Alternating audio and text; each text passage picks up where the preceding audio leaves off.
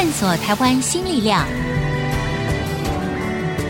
开拓未来新视野。春风华语，聚焦台湾，沈春华主持。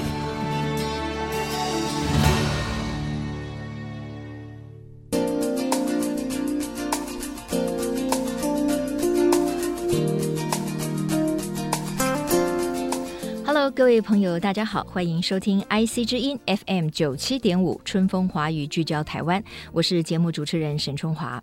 我很喜欢看舞蹈表演，尤其是现代舞的表演，因为呢，我们可以发现舞者呢可以将身体的每一个细胞唤醒，并且舞动出非常流畅的线条跟力与美。所以呢，当你听到了舞者跟机器人可以共舞的时候，你应该会跟我一样感到非常的惊讶，因为机器人看起来就是硬邦邦的啦，那怎么跳舞呢？又怎么样与机器人共舞呢？但是呢，在今天的节目当中呢，我们就要为您介绍这一位非常杰出的艺术家，他和机器人共舞，而且在全球的舞台引发了热烈的回响。他是如何办到的？那么接下来，他的科技与武道的幻想曲又要呈现如何惊奇的篇章呢？我们要来欢迎的是黄奕工作室的创办人，也是艺术总监黄奕。黄奕，你好，各位听众，大家好，沈姐好。哎，你好，今天走进来了，我们这一位呢？当然，他就是个艺术家了哈。但是呢，我要如何介绍你？你是一个舞蹈家还是一个工程师呢？因为你太特别了。你怎么样定义你自己现在的一个身份？嗯、呃，我也是舞蹈家，然后也是呃城市设计师。嗯，然后所以我最后好像把自己定位成艺术家就好了，因为好像有点身份有点多元。OK，好。如果当听众朋友知道说，跟黄奕共舞的那个机器手臂哈，当然我们就把它拟人化了嘛哈，机器人哈。事实上，他们之间的互动呢，非常的流畅。那我在网络上呢看到了你跟那个库卡，对不对？你的机器人它叫库卡嘛哈，就是说我看到那段影片呢，我觉得非常的感动。那我的第一个问题就是说，黄奕，我知道你对舞蹈是有兴趣的，因为你大学的时候念的就是舞蹈相关的科系嘛。但是你为什么会想要跟机器人共舞？因为我从小其实就很喜欢科技，特别喜欢小叮当，嗯，哆啦 A 梦，对，哆啦 A 梦，现在叫哆啦 A 梦啊哈。然后，所以我一直很希望说，我的生活里面可以有像机器人或者是高科技的环境，因为毕竟我是呃念舞蹈科系的，嗯嗯嗯，舞者，所以当我长大的时候，我就会希望，那我的舞伴可不可以是机器人？哦，我知道呢，就是说黄奕他从小非常喜欢我们以前叫小叮当，也就是现在叫做哆啦 A 梦的那个机器猫嘛，对不对？哈，因为他在你成长的岁月当中，好像给了你很多的安慰。你可以讲一下这个部分吗？因为我成长的过程中，家境其实是比较没有那么好的，为了不让家人担心，所以就要扮演一个很乖巧的小孩。哦，那你很懂事啊！有些人他觉得自己环境可能不是那么的好，他反而会有一种叛逆的心啊，对不对？觉得说，呃，为什么我事事不如人？所以你的想法是很正面的，你你反而要帮爸爸妈妈一个忙，对不对？对，因为看他们其实都很辛苦。我父母亲那个时候在我们家庭经济状况比较辛苦的时候，他们一天会兼三份工作，嗯，所以从早上。就出门去工作了，然后到下班了以后五点以后，又在进行就是舞蹈教学的部分，嗯，然后教到晚上十点十一点以后，又再继续去呃，像我父亲他会去保龄球馆当那个工程技师，技师，然后我母亲她到医院当看护，嗯，所以那段期间。几乎是看不到他们的，因为看到他们的时间是很短暂的。我甚至认为他们根本没有时间睡觉。对，所以在那样的状况下，你其实就会。去思考说，那你要怎么不让他们担心？嗯，你要怎么帮得上家里的忙？OK。然后呢，在这一段成长的岁月当中呢，他发现，在卡通人物里面的那只小叮当机器猫呢，总是给他的主人非常好的陪伴跟安慰啊、可以呢，透过什么任意门啊，带他到全世界各地去，对不对？所以呢，你也就觉得说，你跟机器人之间好像也有一种莫名的互相的慰藉的这样的一个温暖哈、发展出了黄奕在长大之后，他希望他。他的舞蹈也能够跟机器人一起来共舞，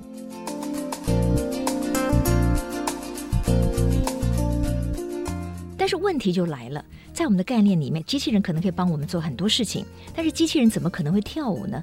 所以黄奕，你如何让机器人或者机器手背可以跟你一起跳舞？机器人其实它就是一个很，你可以把它想象成它是一个很听话的小孩。哦，就是他不会有任何的反抗，嗯嗯嗯，他非常的纯真，嗯，就是你告诉他做什么，一是一，他他就会认定这个就是一，然后二是二，他就会照着你要求他的步骤去做，他不会去有其他的想法。所以你面对这样子一个很很单纯的状态，然后他也很忠诚的状态的时候，你可以教他任何的事情。像我身为舞者的话，我就开始教。机器人怎么跳舞，我就开始和教导一般的人类一样的方式，是一个一个步骤教他的，教他怎么把手伸出来，嗯、然后如何去转动他的关节，嗯，让他的关节转动的过程中可以有一个线条的美感，还有力度，嗯，然后如何把我们感情的温度在他的动作里面被呈现出来，嗯，然后如何听音乐，这个其实也是在教的过程中。也要把音乐的时间感交给机器人，所以他就可以配合着音乐做出符合音乐节奏还有旋律的动作，那样子就可以看起来它是很美的，而且它是有情感的表达。嗯。刚才黄奕说到的，他要教机器人如何跳舞哈，包括他的肢体的动作，包括他身体的这个温度哈。当然，这个就是透过你要写程式嘛，你教他就是你要透过各种不同的程式，对不对？据说好像他一分钟的动作，你要写写程式要写多久？写几个小时？十到二十个小时。哎，各位听众听到了啊！一分钟机器人的动作，可是要写十到二十个小时的城市的哈，要一点一滴的教他，一点一滴透过城市不同的调整啦，哈，再写，然后让这个动作可以更加的流畅。好，那你对于科技哈的应用，显然也是情有独钟，那就是跟你小时候其实也喜欢写城市这个部分，好像是你自学，对不对？对，因为家境的关系，所以我在亲戚朋友们，比如表妹啊、表哥，他们其实都已经有电脑的时候，嗯，我还没有办法有电脑。那我其实就在思考说，那我要怎么学习这些科技的事物？嗯嗯嗯嗯。所以我就大多是看书啊，或者是跑到同学就是有电脑同学的家里面去，嗯，去使用他们家的电脑。一直到我真正拥有自己的电脑的时候，大约是。国小六年级到国中的那个时期了，嗯，可能起步比很多的同学都晚，嗯，所以那时候我就会花更多的时间在网络上面去学习一些像是城市语言的部分，因为那时候就是家境不好的关系，嗯，我就养成一个习惯是。我会带着，譬如像是书签，或者是嗯、呃、有一些纸条，然后去书店，直接在那一天就把那本书给看完，或者是记下我那天看的那本书的页数。嗯，那我下一次再去看，或者是就是偷偷放一个，就是我自己的小记号的书签在那本书里，然后把它藏在。可能那一整叠书的比较下方，所以它可能比较晚被买走。嗯，那我下次来的时候，我再从底下去翻那本书出来。嗯。那个时候就在书店里面看完了很多我可能在学习电脑的过程中我遇到的问题的书籍，都在那段时间去学习。有网络的时候，就可以去问网络上面的朋友。我很感谢那时候，其实因为我才国中嘛。然后我就架设了一个我自己的网站，它是当时是动态的 Flash 的网站，互动式的。嗯，因为我可以去写这一些，不论是图片啊，或者是文字，它可以像舞者一样在空间里面跑来跑去。哇！所以它它就是一个很像在编舞的过程的一种动态网站。那那个时候，台湾有很多的城市设计师啊，或者是动态的网页的设计师，他们就很讶异说：“哎，怎么有一个？”国中生，然后他自己做了一个完全是动态的网站，他们就就开始会有一些讨论，然后我问问题的时候，他们也很乐意回答我的问题，嗯，因为他会觉得这个小朋友他很努力的在学，那他有问题的时候，他们会帮我解答。我很谢谢当时很多这些我其实根本不认识，也不知道他们名字的网友们，是解答了我很多城市上面的问题。我觉得他们今天听到你讲这段，他们一定非常开心，因为他们会认为说，哇，我原来呢无形当中帮助了今天世界知名的一个艺术家。家哈，他们一定也非常有成就感。难怪云门舞集的创办人林怀民先生口中呢，形容黄奕是一个可怕的孩子，因为他觉得他太厉害了哈。那事实上呢，可能很多的听众朋友并不是很清楚，黄奕呢，他从二零一二年开始就带着他自己的创作的舞作，也就是黄奕与库卡。那个库卡呢，就是他在舞台上跟他一起翩翩起舞的机械手臂啊，巡回多国。你当时到全世界几个国家去表演过？目前演出了十七国三十二城，然后累计七十八场。OK，然后我知道他在每一个城市跟每一个国度呢，都受到非常大的肯定跟欢迎哈，那个回响是很热烈的。我建议听友们，你们就可以到网络上去搜寻黄奕与库卡。然后去看那段影片，我觉得这段影片看完以后，你就知道我在说什么了哈。广告回来之后呢，我们要继续请教这一位非常杰出、非常有才华，既是工程师，他自己写程式，带着他的机器人跳舞，他自己本身又是编舞家的黄奕，请他来谈一谈，在黄奕与库卡的这支舞作之后，他下一个目标跟计划是什么呢？还有呢，令大家好奇的可能是，当时他去跟这个全球最大的机械手臂制造商，也就是库卡去商界那个机械手臂的时候，到底对方的回应又是什么呢？马上再回到春风华语，聚焦台湾。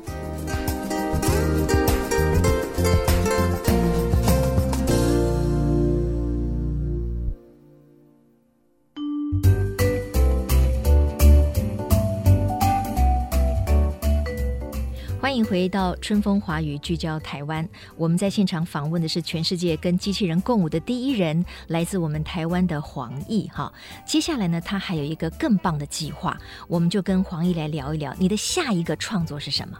我下一个创作，它叫做《小蚂蚁与机器人咖啡馆》。哦，是由人类和机器人在城市的某个角落开了一间咖啡馆。所以，小蚂蚁指的就是我们人类吗？对啊，为什么会把人类定义为小蚂蚁？是因为我自己也蛮喜欢吃甜食的，所以所以就是会觉得咖啡，因为咖啡馆它就是有一个形象，就像有一杯咖啡旁边有一个小方糖，对，然后小蚂蚁就在吃那个小方糖的感觉。其实我认为这个是一个很很可爱，然后很温暖的画面，就是希望说。将这样子的一个名字，就是小蚂蚁机器人，作为这个咖啡馆的名称。嗯嗯，OK，好，这个戏哈，或者这个舞作哈，很特别。我们先来分享两个概念。第一个呢，黄奕翔把它发展成为一个定目剧，对不对？对。好，什么是定目剧？你来说明一下。定目剧就是一个作品，它在同一个场地长期持续的演出很久的时间。所以是定点演出一个剧目的意思。嗯嗯，换句话说，这个剧目一定要很有魅力，很有吸引力。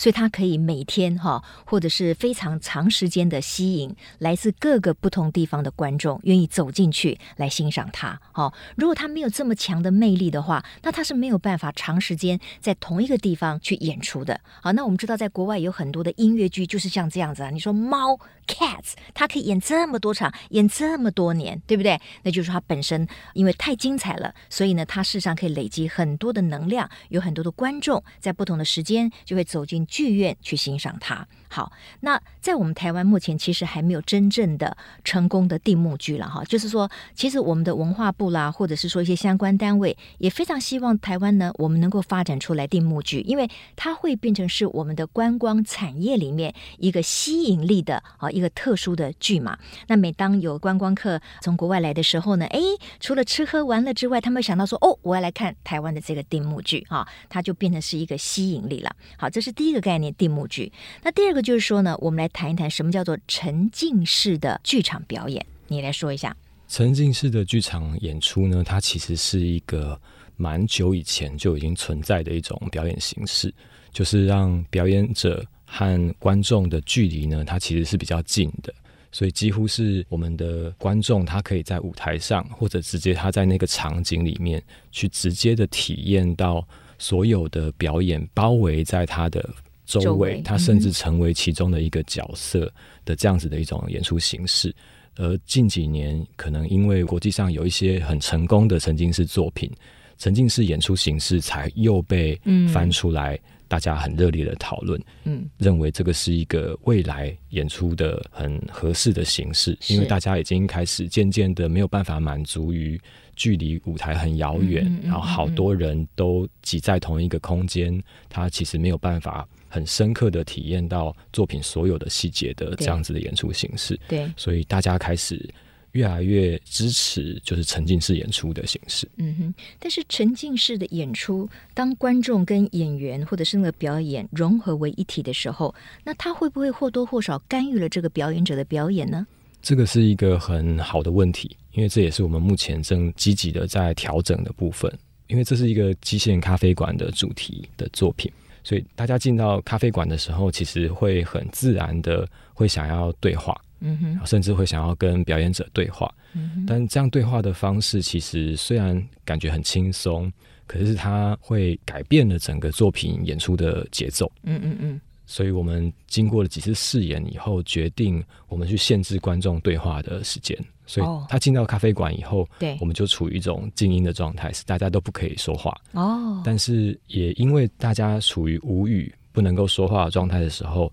每一个观众的感官其实被放大了，嗯嗯嗯，所以那一场我们第一次尝试从观众可以说话到他们不能说话的时候，观众的反应非常非常的大。嗯、他们说，虽然不能够说话，可是他听得到音乐了，然后他看得到所有的动作细节，嗯嗯，甚至他能够察觉到他过去曾经因为用说的很容易，但是现在你不能说，你要比手画脚，你很多的。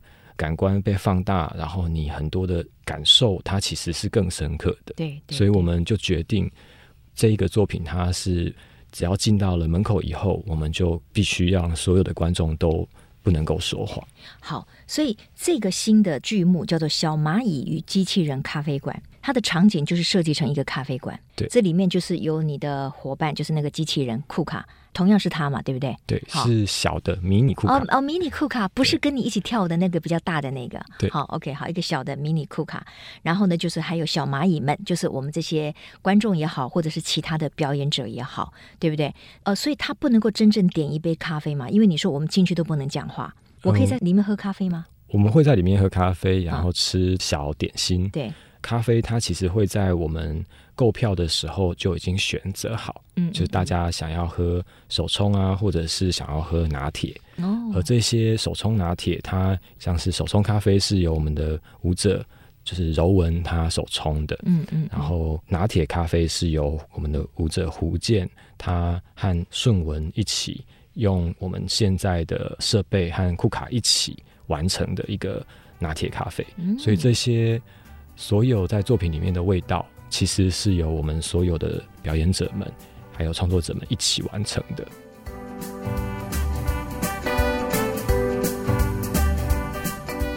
那你的这个新的剧目最想表现出的是什么呢？如果黄玉武库卡他在讲的是人跟机器人存在的意义，就是他有一点像是人类会死亡，但是机器人它可能永远会留存下来。就好像存在主义的思考，嗯，而我们小蚂蚁机器人的话，它是希望可以去谈论的是生活的这一面，嗯嗯，然后陪伴的这一面，嗯，它比较有温度一些，嗯哼。那这样子的一个剧目，你现在计划当中大概什么时候可以推出呢？有没有一个大概的时间？我们其实有进行试演，成果非常的好，嗯，然后接下来我们一月份也会进行试演。我们正式演出是明年的五月，嗯，在松烟会正式的开始营运我们的定目剧。所以明年五月，你是说一个礼拜可以演几场呢？我们一个礼拜会演出十场。啊，这么多？对，那都是同样的演员吗？不一定会是同样的演员，因为我们一周演出十场的话，一年如果有五十二周是五百二十场。对耶，很惊人呢。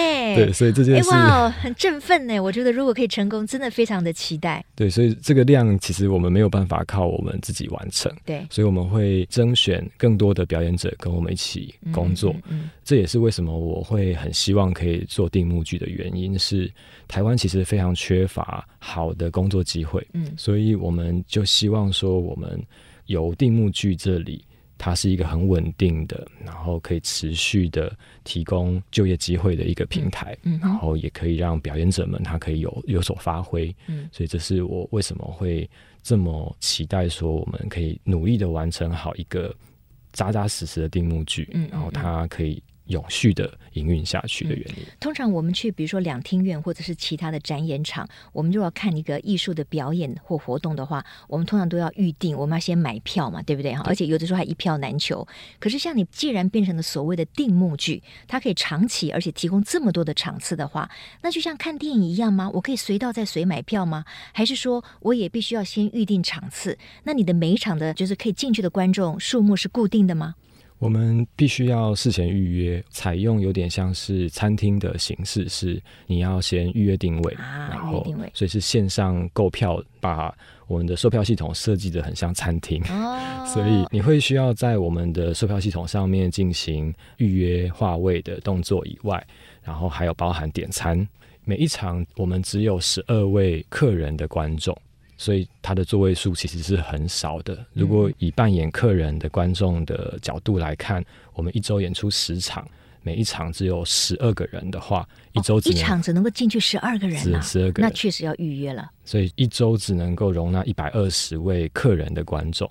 然后，因为我们有很多长期支持我们的朋友，为了他们，我有特别设计一种。特殊的票券，就是他可以购票来担任店员的角色。哦，这个我喜欢，我我好喜欢当店员哦。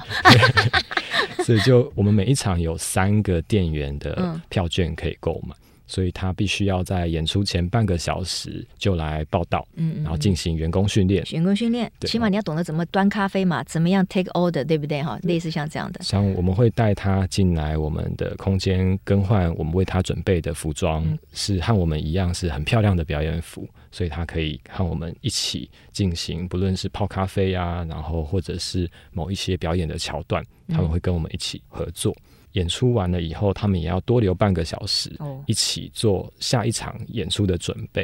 Oh. 所以，像这一些过程，其实是，但是一般观众是不可能看得到的一些场景。嗯嗯嗯。所以，这是。我觉得很有趣的地方。那这样子的票更贵吗？就是他虽然要来工作，可是他事实上要买更贵的票，是没错，是这个意思吗？他可能会再比一般我们客人的票贵一些些，啊、因为这个体验它的时间长度会比较长。嗯，虽然说它是好像是打工的票券，但事实上我们每一个动作和他经历的所有的过程都是表演。那我可以问一下，那这个票价大概是会落在多少钱吗？我们目前定位这个票价。一般客人的票券的票价包含餐点，还有酒水以及我们的表演，一位客人是两千六百元。一位客人两千六百元，对。那是我这个咖啡可以喝多久？我们一个小时，演出时间长度一个小时。哇，一个小时两千六百元，而且每一张票大概都是一样，除了那个愿意当服务生的可能更贵，他可能要三千或三千多，对不对？没有错，扮演店员的客人他是三千六百元一位。哦，OK，好了，我问出了症结了，确实你要去担任那个店员的话，就要贵一千块。对。啊哈，哎、uh 这个票价我听起来哈，如果以一般的年轻或学生族群来讲，并不是太便宜哦。对，而且他因为只在里面待一个小时嘛，所以你进去，他出来的感觉一定是他觉得很丰厚，他体验到了过去的表演里面没有得到的那种满足感。我觉得这个口碑散发出去，你的定目剧才可能会成功。哈，对。不过我个人非常期待。今天因为时间的关系哈，我最后就请教：当你第一次走进那个库卡，就是全球最大的机械手臂制造商，跟他说：“哎，你们可不可以借我一个机器人？然后我要教他如何跟我跳舞。”他们的反应是什么？当时库卡公司的他现在已经退休了，那位他以前是。一位业务的经理廖启新先生，是他后来成为董事长，然后他他退休了，成为库卡的董事长。后来是台湾区的董事长。哦，从这个业务经理变成台湾区的董事长，对，哦，也很了不起。因为当时联络他的时候是大约在二零一零年那么久以前，那个时候库卡公司还在中立，我就遇到廖启新先生，然后我和他提这样子的想法的时候，他说他觉得很疯狂。但他喜欢，很疯狂，但是我喜欢，对不对？哦，他喜欢这个很疯狂的想法，uh huh. 然后他就提出了一些特别要注意的，像安全性的问题啊，嗯、然后还有某一些库卡公司可能会有的一些期待或者是规范等等。嗯，然后他希望我回去好好准备。我所以我在当兵的期间就在思考他跟我提的这些事情。然后当完兵以后，我就去找他。嗯，然后他也。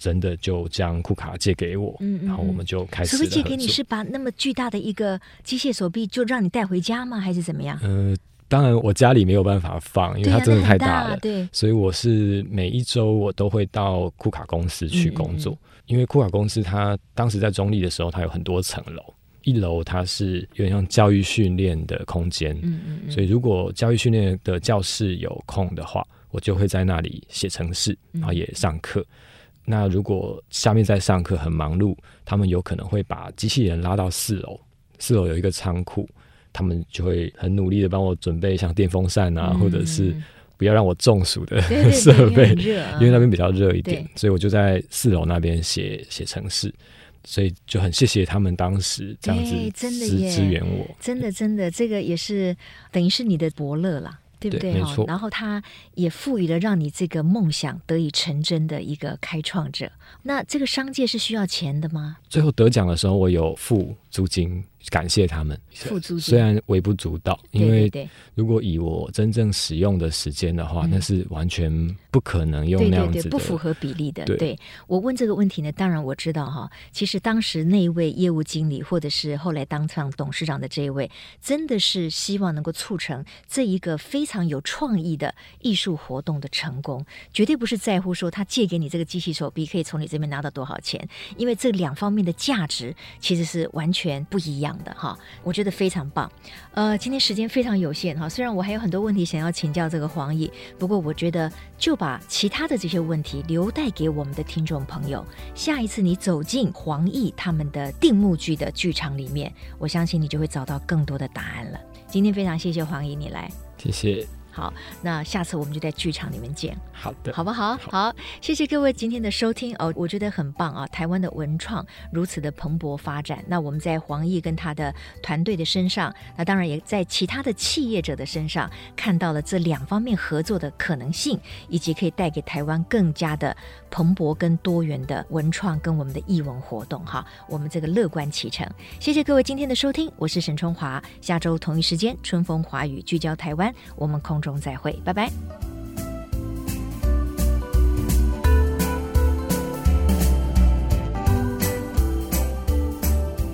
本节目由世界先进机体电路赞助播出，探索真相，开拓未来。